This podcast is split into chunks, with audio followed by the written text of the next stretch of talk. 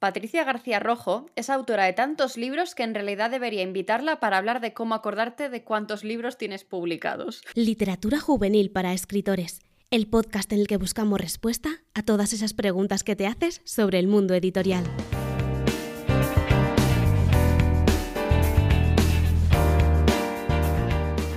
Entre ellos, eh, Patricia tiene la trilogía de Asesino del asesino de alfas, eh, luego tiene también, no sé si es una trilogía, una saga o cuántos libros eran, porque me he perdido cuando he visto el tercero, de los portales de Eldonon.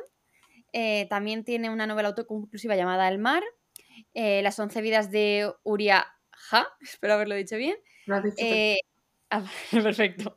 Yo soy Alexander Cuervo y un largo etcétera más. La verdad es que yo, de verdad, se lo he dicho antes, antes de empezar a grabar, pero si tenía que poner todos los títulos que tiene publicados, estaría más rato presentándola que hablando de lo que tenemos que hablar hoy. Así que, eh, Patricia, hola, ¿qué tal estás? Hola, estoy encantada de pasar este ratito contigo y un poco avergonzada, me siento un poco culpable por tener tanta obra eh, de pronto. Pero... ¿Quién pudiera, sabes? Fenomenal.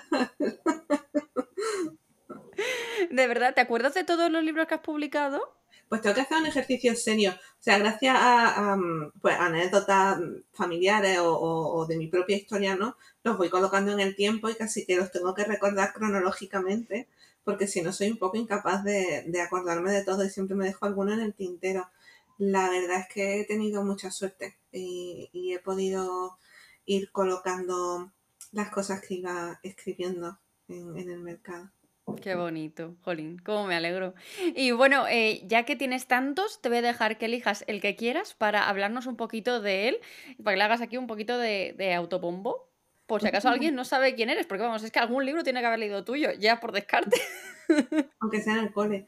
Em, pues os hablo de la saga de Alphas, que fue quizá el último lanzamiento y, y que además estoy muy contenta porque el asesino de Alphas se llevó el premio Templi y el premio Celsius el año pasado, creo recordar. Creo que sí, no sé si fue 2020 o 2021. Perdonadme porque mi cerebro ahora mismo no funciona, no funciona bien. Pero bueno, esta saga la, la, disfruté muchísimo, tanto escribiéndola como compartiéndola con los lectores. Es una, una trilogía, son tres novelas que suceden, empieza, suceden en España, comienza la acción en Málaga y son novelas de, lo que, de fantasía urbana. Entonces eh, yo propongo la existencia de un tipo de humano que tiene los sentidos mucho más desarrollados que los humanos normales, los cinco sentidos, los llamo perceptores, y dentro de estos perceptores que tienen uno de los sentidos ultra desarrollados, pues hay algunos, unos poquitos elegidos, que son los alfas que tienen los cinco sentidos desarrollados al máximo. Entonces son algo así como super guerreros o, mm, personas muy poderosas. Entonces estos perceptores se agrupan en, familias de sangre y no, y dominan un poco los hilos por detrás de, de la sociedad. ¿no? Y en este contexto tenemos a Kate, que es nuestra protagonista, que nunca ha vivido en una familia, es una alfa libre, junto a su tío viajan por todo el mundo, pero por situaciones de la vida se ve, eh, se ve obligada a vivir con una familia eh, y a abandonar su libertad. Entonces, pues nos la encontraremos intentando recuperarla. Te iba a preguntar, Kate en Málaga, es decir, un nombre muy, malagueño. Eso le pasa a todo el mundo que no vive aquí. Eh, a mí me sorprendió muchísimo, yo no soy de Málaga, soy de Jaén, pero me sorprendió muchísimo al llegar la mezcla intercultural tan grande que hay en esta zona. Entonces yo que soy además de escritora profesora, cuando paso lista leo nombres de todo el globo terráqueo. Entonces en la novela se ve esto, que hay personajes de, muchas nacionalidades, porque aquí en Málaga pasa esto, que, que tienes una Kate sentada al lado de un Mohamed con un Jordan, un Mario y un Julio César. O sea que... Maravilloso llamarte Julio César, hay que decirlo. ¿eh? He conocido más de uno ya. Ostras, tenía padres muy romanos. Qué guay, qué guay. A, esta trilogía en general le tengo el ojo echado desde hace un montón de tiempo. Sobre todo eso desde que descubrí que estaba ambientado en Málaga. Aunque bueno, te he preparado una pregunta sobre esto que luego te, haré, así que ahora no quiero adelantarme porque si no voy a, voy a hacer eh, un poco de spoiler. Antes, eh, cuéntanos qué estás leyendo ahora y qué libro juvenil nos recomiendas para esta semana. Vale, pues ahora mismo estoy leyendo la tercera parte de El clan sin nombre de África Vázquez Beltrán, que es una trilogía que lanzó el año pasado, si mal no recuerdo, y acaba de sacar la última entrega ahora este mes. Y yo no podía resistirme porque la verdad es que África tiene una prosa eh, yo siempre digo que tiene una prosa certera, es una mujer que escribe con la palabra justa en el lugar adecuado, es súper limpia, pulcra y me, admira, me admira leerla porque yo soy muy farragosa cuando escribo, entonces leer esa pulcritud, esa precisión me, fascina. Y aparte en esta trilogía lo ha hecho fenomenal, es una trilogía de fantasía épica eh, en la que se mezclan la magia, la aventura, eh, las traiciones, la política, el amor, y, me tiene totalmente subyugada, estoy enganchadísima. ¡Jo, qué guay! Y además las portadas son súper bonitas, hay que decirlo también. ha hecho Monix una, una edición preciosa de, de, de estas novelas. ¿Y qué libro juvenil recomiendo? ¡Uy, qué difícil! Eh, porque vamos a recomendar otro, el de África lo tenéis que leer. Entonces, mm, estoy mirando que tengo enfrente la balda de, de juvenil y estoy mirando la estantería y es que no me resisto a recomendar a Costa Alcalá, es que me encantan, soy muy muy fan. Entonces si por lo que sea, no sé, habéis tenido algún problema en vuestras vidas y no habéis tropezado con, su saga de Segunda Revolución, lo necesitáis profundamente. Pues ya está, recomendadísimos. Además, eh, Fer se pasó por aquí por el podcast también, así que todo queda en familia. Nos vamos recomendando unos a otros. Sí que somos una familia, Totalmente. Pues eh, apuntadísimos, mm, tanto la trilogía de África como que también vino al podcast. Por cierto, ves que está, han venido todos. Yo encantada aquí, que venga todo el mundo, gracias.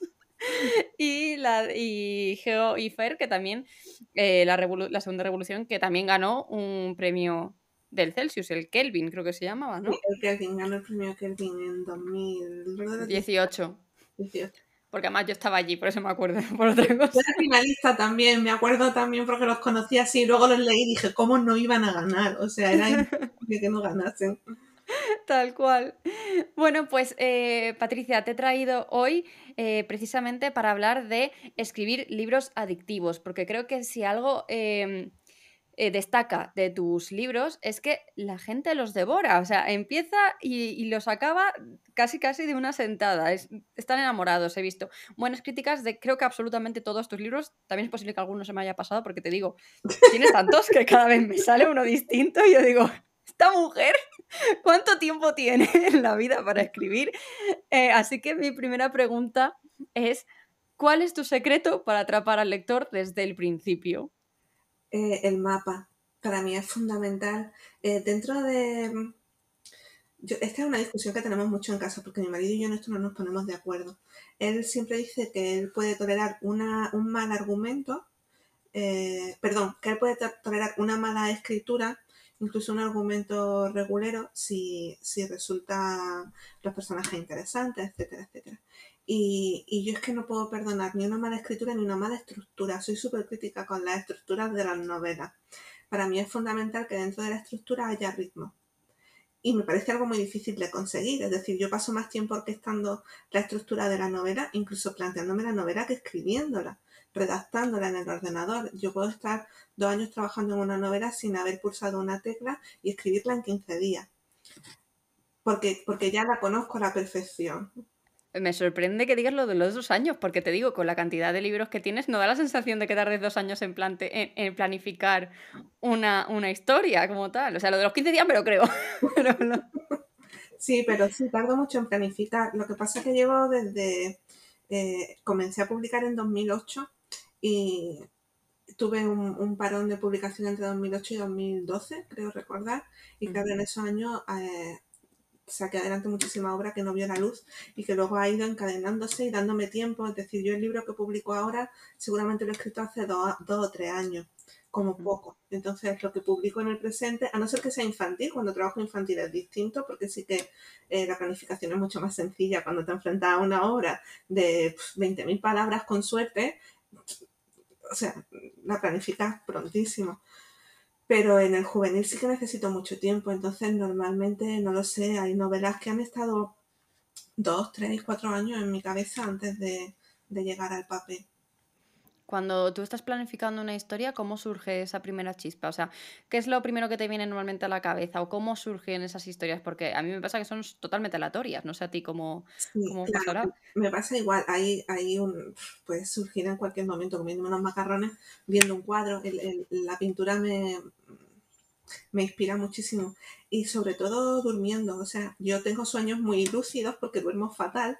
Entonces, en una misma noche tengo 20.000 sueños. Esta noche he tenido una aventura estupenda con una dimensión en la que habitaban dioses y era eh, tomada por los humanos que iban a vengarse no sé qué. O sea, una cosa así muy compleja. No te levantas cansada. Agotada, hoy estoy muerta. y entonces muchas de mis novelas eh, vienen de libros. La saga Alfa viene de un sueño eh, luego El Camino de la Venganza fue otra, otro sueño que tuve. Eh, Gris, otra de mis novelas, también fue un sueño. Es decir, muchas de mi obra viene de, del mundo onírico. Qué bonito, en realidad. Porque es como el típico cliché, ¿no? ¿Cómo has ocurrido? Pues e, en un sueño, pues, que es verdad. Luego pasa que tenemos la cabeza tan en las nubes que nunca sabes. Sí, yo digo que el subconsciente coge todos esos elementos que nos inspiran de día, ¿no? Esa serie que hemos visto, ese libro que hemos leído, esa cosa que hemos comido, ese paseo que hemos dado, ese museo que hemos visitado. El subconsciente hace una mezcla perfecta y de pronto te lo regala eh, en un sueño con planteamiento nudo y desenlace, porque los que dormimos mal soñamos con planteamiento nudo y desenlace. y, y, claro, si luego tienes el suficiente valor para acordarte por la mañana y, y tomar unos apuntes, a la larga eso empieza a crecer y, da mucho fruto. Estabas hablando de que eh, para ti lo base es la estructura. Eh, todo lo que viene. Bueno, entonces intuyo que eres mapa pura y dura, claro, obviamente. Dos años escribiendo el mapa no puede ser otra cosa que mapa. Eh, ¿Qué tipo de estructuras sueles repetir o cuáles son las que más te suelen gustar a la hora de escribir? me adapto a cada historia. de alguna manera me pasa como con el narrador o incluso con el tiempo verbal o con la época. Cada historia me pide concretamente una estructura eh, más ágil, menos ágil. Eh, yo siempre, todas tienen una suerte de aspecto de trenza. Me gusta mucho la sensación de que voy trenzando el argumento y de que pequeñas cosas que voy colocando a lo largo de la novela van cobrando sentido, como cuando escribes thriller. Muchas veces aplico la estructura de la novela de misterio a una novela de fantasía o a una novela de, acción, porque me gusta mucho esa sensación de que todo de pronto tenga un, sentido al final y todo quede recogido y redondo. Pero aún así hay otras de mis novelas que, tienen estructuras muy lineales, que simplemente eh, voy alternando en momentos de acción con momentos de, pausa, momentos descriptivos, momentos de acción. Es decir, según eh, lo que me vaya pidiendo cada historia, voy haciendo algo más complejo o más sencillo con, con la estructura. Recuerdo estructurar la segunda y la tercera parte del asesino de Alfa en casa que con Nacho porque me ayuda muchísimo en este momento en el que yo ya por fin lo tengo todo y necesito que que tenga un ritmo, ¿no? Pues yo sé lo que pasa cronológicamente, pero a lo mejor tienes que alterar un poquito para que cuando lo reciba el lector. Y recuerdo que llenamos las estanterías de POSIT con los elementos que van a pasar eh, transversalmente, linealmente, y vamos organizándolo todo hasta que consigo cuadrar todo lo que sucede en, la novela. Qué curioso. Además, es que esto me ha recordado que el otro día tenía yo, ah, estaba hablando con una alumna de la academia y me estaba preguntando, eh, ¿qué estructura es la mejor o qué manera es la mejor? Yo, mira, hay tropecientas mil tipos de formas de hacerlo, de trabajar y no hay una que sea mejor que otra. Tienes que encontrar la que a ti te funcione. Y además tú estás demostrando que una misma persona puede utilizar 50.000 distintas, eh, dependiendo de, la historia. ¿Alguna con la que a lo mejor tú te sientas más a gusto, de normal? No, es que no, ya te digo, no hay ninguna que. Para mí, cada proyecto es un proyecto nuevo, soy un culo inquieto. Entonces, eh, me aburre mucho repetir. Em, me aburro a mí misma, necesito contarme cosas nuevas y probar estructuras nuevas. Entonces, casi cada una de mis novelas atiende a una forma diferente de, enfrentarse a o bien a un tropo, o bien a la estructura, o bien a los personajes, o bien... Me gusta mucho experimentar. ¿Dónde las encuentras ese tipo de estructuras que se salen más de lo habitual, ¿no? Vamos a hablar de el típico viaje del héroe, el típico eh, estructura en tres pasos, ¿no? ¿Cómo, ¿Cómo, lo haces? Pues mm, mira, la primera, yo recuerdo perfectamente la primera novela que escribí que, publiqué, no que escribí. La primera novela que escribí conscientemente de la estructura, es decir, siendo consciente de la estructura, que fue después de haber estudiado filología hispánica y haberme vuelto loca con los estructuralistas eh, y con los formalistas, etcétera, etcétera. Eh, la primera novela lo que hice fue coger eh, tres novelas juveniles de viaje de héroe y con un lápiz en la mano analizar la estructura de los capítulos y de la obra y crear, mezclando crear una estructura base de capítulo que iba a repetir en toda la novela y crear una estructura base de novela, viendo qué cosas tenían en común. Entonces, recuerdo que fue un viaje fascinante, yo aconsejo hacerlo, es, tedioso y entretenido, pero es fascinante enfrentarte a un libro con un, con un lápiz en la mano e intentar descubrir esos trucos del escritor. ¡Ah, qué listo! ¿Cómo que me ha llevado hasta aquí? Que me he relajado y estaba súper tranquila leyendo y, con una sonrisa en la cara y de pronto me acaba de hacer esto y claro, la acción se ha disparado aquí, pero luego la ha solucionado de esta manera. Entonces yo aconsejo mucho eh, leer con un lápiz en la mano analizando esto, buscando cuáles son los andamiajes que sujetan la trama, la trama de un libro. Y lo hice así aquella primera vez y durante esa saga de, los portales de Andonon apliqué ese esquema de capítulo, eh, que luego abandoné ya en mi siguiente novela, pero porque necesitaba experimentar otras cosas. Madre mía, entonces para cada vez que quieres probar una nueva estructura, ¿haces lo mismo? En plan... No, ya soy mucho más intuitiva. Me imagino que el, bagaje lector por un lado, el bagaje escritoril por el otro, hace que ya eh, me arriesgue mucho más y no, no busque un canon, sino que siga un poco distinto y lo que me está pidiendo el cuerpo. Ahora mismo estoy escribiendo una novela que no tiene una estructura eh, clara, se parece más a estas novelas como Mujercitas, por ejemplo, que parecen una colección de anécdotas que se van entrelazando en lugar de, o Ana de las Tejas Verdes, que son anécdotas entrelazadas en lugar de una estructura de planteamiento unido de ser la ciclar, que nunca lo había hecho y, y lo estoy disfrutando mucho. Qué guay. Qué guay, me parece súper interesante y súper divertido además, porque es eso, nunca te aburres, estás probando... Son una manera de retarte, ¿no? O sea, a mí, por ejemplo, me gusta retarme añadiendo como em, cuestiones en la trama, ¿no? Como si fueran pequeños ejercicios dentro, pues por ejemplo decir, en este libro no quiero que haya villano, a ver cómo lo hago, ¿no? Y tú lo haces en cuestión de, de estructura, me parece como súper curioso y súper interesante. Yo creo que es un ejercicio que deberíamos hacer muchas más personas para ir saliendo de la zona de confort, ¿no? Es muy divertido, al final te, te acostumbras a, otro tipo de búsqueda, ¿no? Yo creo que todos cuando escribimos, no, yo creo que si no nos aburriríamos, yo creo que esto nos pasa a todos, nos gusta ponernos pequeños retos y, y descubrirnos, pues, planteando otro tipo de personajes que nunca habíamos usado o planteando em, un romance que nunca habíamos planteado de esa manera y de pronto pues surge el amor de una manera totalmente insospechada o, o una, una, historia de venganza que no lo sé todos nos retamos de, de, alguna manera cuando nos sentamos a escribir. A mí la parte que, que más me interesa como reto son la estructura y la forma. Eh, con la forma me refiero a, a, la voz del narrador y, cómo cuenta la historia. A la hora de crear historias adictivas, algo que a lo mejor debemos tener más en cuenta es qué temas tratar. ¿Tú crees que hay algunos que son más interesantes de cara al lector, que em, hay épocas que pueden gustar más unas que otras?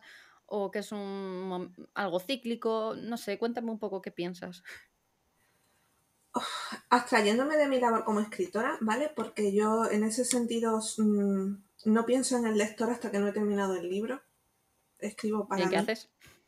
O sea, yo estoy escribiendo para mí, para disfrutarme yo y, ver eh, con qué no me aburro ahora. Eh, más allá de eso, sí que creo que hay momentos y hay temas que funcionan muy bien en determinada, o bien en determinada época de nuestra vida, o bien en determinado momento histórico y social. Eh, y creo que hay autores que saben aprovechar esas horas de maravilla y me da muchísima envidia porque digo, toma ya, que bien lo ha hecho, porque ha salido la novela en el momento perfecto y claro que lo está petando, como no lo va a petar si es que lo ha hecho de maravilla.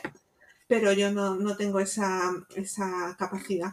Eh, porque soy, porque para mí escribir es, un acto absolutamente egoísta. No escribo por, por, pasármelo bien yo. Luego, mm, que hay suerte y que los demás lo disfrutan, pues oye, estupendo. Que no, tengo muchas novelas en casa que no han visto la luz y, yo me lo he pasado fenomenal escribiéndolas. Quiero decir que no pasa nada, que, también forma parte del camino. Qué bonito que lo hayas dicho, porque es que es lo más importante cuando estamos escribiendo. Es que si vamos pensando en voy a escribir para publicar, voy a escribir para triunfar, voy a escribir para tal, no sale igual. Y además yo creo que la gente disfruta tanto de tus libros porque se nota que te lo estás pasando bien mientras los escribes. Sí, y además yo creo que fíjate que si tú pones tu, meta cuando estás eh, en cualquier arte, ¿eh? no solo en la literatura, yo creo que cuando pones tu meta en, satisfacer a, un, a, un, tercero, al público, o en buscar un éxito más, más o menos inmediato, al final te desgastas mucho antes porque no estás atendiendo a, lo que de verdad te, movió. Yo cuando muchas veces eh, se me acercan escritores eh, más jóvenes o, que están pasando una crisis eh, cuando escriben, que no encuentran la manera o que se han bloqueado o que sean... Yo siempre les digo lo mismo, pero te hace feliz. Es que si no te hace feliz, si cuando tú te sientas delante del ordenador no eres la persona más feliz sobre la faz de la Tierra, estás flipando en colorines, tío, ponte a hacer otra cosa, porque de verdad es que si no, no, funciona. Busca reconectar, yo siempre digo, busca reconectar con el, adolescente que se volvía loco y contaba la historia y se las leía a sus compañeras en el pasillo del instituto y le daba igual la crítica y le daba igual lo que se llevase, simplemente disfrutaba. Yo creo que es muy fácil en el mundo de hoy, con tantísima exposición a redes, con tantísima exposición a opiniones, a críticas, etcétera, etcétera, es muy fácil olvidarse de, de esto de que al final esto es un acto egoísta que nos hace felices y que lo hacemos porque es divertidísimo. Totalmente, totalmente de acuerdo. Vamos, es que la gente que nos está escuchando ahora debería tatuarse, es todo lo que acabas de decir, en la espalda, o bueno, en la espalda no, que no lo ves, en algún sitio visible, para, para recordártelo todos los días, porque es que de verdad creo que no se dice lo suficiente, a pesar de que hay muchos escritores que lo repetimos constantemente.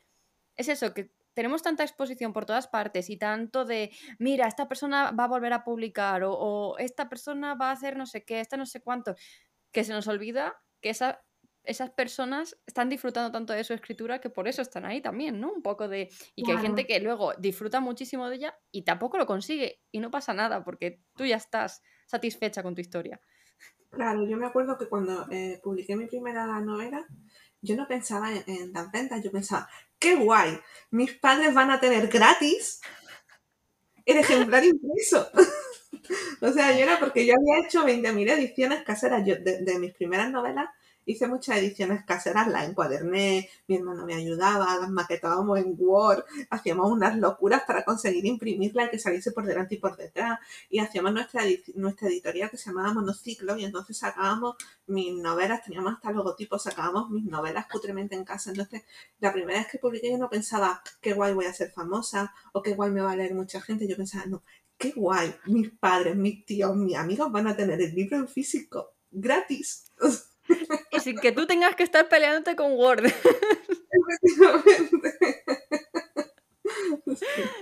Qué guay, qué guay, qué bonito, la verdad, en realidad. Y, ya por último quería preguntarte eh, que, por ejemplo, en el caso de Asesino de Alfas, eh, has mencionado que empieza en Málaga. ¿Crees que el hecho de situar tus historias en lugares diferentes a los habituales ayuda a que el lector se sienta más atraído por la historia? No lo sé. Eh, lo de Málaga fue una deuda pendiente, eh, una deuda que yo arrastraba desde la facultad. Recuerdo que en una jornada sobre el Quijote estaría yo en tercero de carrera o en segundo de carrera. Recuerdo que uno de los ponentes dijo que era imposible escribir literatura fantástica en España porque el público no, lo, no la toleraba a mí me ofendió muchísimo. Además, recuerdo mirar a mi profesor de literatura eh, de, caballería, que los dos éramos grandes fans de Laura Gallego, y recuerdo mirarlo y mirarlo mirarnos los dos diciendo, ¿qué hacemos? ¿Nos comemos a esta señora o no nos la comemos? Y desde ese momento yo tenía pendiente escribir literatura fantástica situada en España. Porque muchas veces tendemos a irnos al mundo anglosajón porque hay más referentes simple y llanamente. Tenemos más referentes del mundo anglosajón, entonces es lógico que yo recuerdo a mi prima pequeña jugando a las sirenas en la piscina. Eh, jugamos a las sirenas, mi prima, claro, cariño, entonces ella empezó a nadar y dice, oh no, asaltaron el palacio. Como ella, las sirenas hablaban en este español de América, ella jugaba en el español de América, las sirenas, no jugaba en español estándar. Y yo creo que a los escritores muchas veces nos pasa igual, que jugamos en un escenario anglosajón porque es donde solemos situar eh, las tramas de fantasía. Entonces yo tenía esta deuda y, decidí, me, animó mucho Nacho, decidí pagarla con, esta saga, decidí traerla a, España y, alterar un escenario. Pero igual que te he dicho que me encanta alterar la estructura, es que me encanta alterar las, las leyes de los universos. Entonces siempre, siempre planteo un mundo en el que haya pasado algo extraño. En el mar inundé todos los pueblos de la costa, en Uriaja existe la, reencarnación, es decir, en migraciones en un mundo futuro en el que eh, hemos vuelto a la vida tribal y nómada porque los climas son tan adversos que no se puede vivir siempre en el mismo lugar. Es algo que me encanta jugar con, el escenario pero porque lo he dicho antes, que soy un culo inquieto y si no me aburro, tengo tengo que probar cosas. Yo voto porque sigas eh, ambientando historias en España, porque tenemos muchos sitios, mucho donde dar y muy poca gente que lo quiere hacer. Así que, si puedes predicar con el ejemplo, allá, vengo con ello de cabeza. Sí, yo voy a seguir eh, intentándolo porque además es bonito, luego la gente te ve y dice, he estado en Málaga y he reconocido tal sitio, tal otro, y, o en la segunda parte que ocurre en Madrid, pues estaba en tal sitio, es que me lo imaginé, tienes razón, es que pasaba de tal manera, y es bonito que se puedan visitar los escenarios. Yo creo que a todos como lectores nos hace ilusión cuando viajamos al mismo escenario de una de las novelas que hemos leído, reconocer los espacios en los que se sitúa la acción. Totalmente.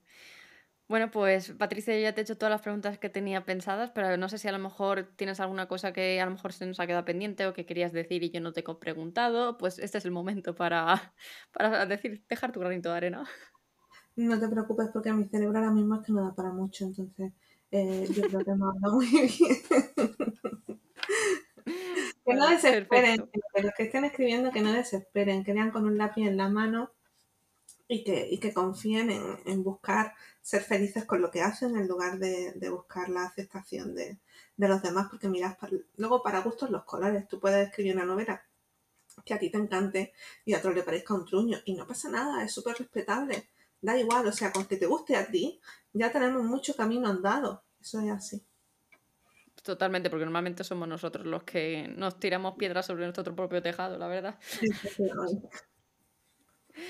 Pues nada, Patricia, muchísimas gracias por venir hoy al podcast. Espero que te lo hayas pasado bien, que has estado a gusto aquí. Genial, me pasa genial, muchas gracias.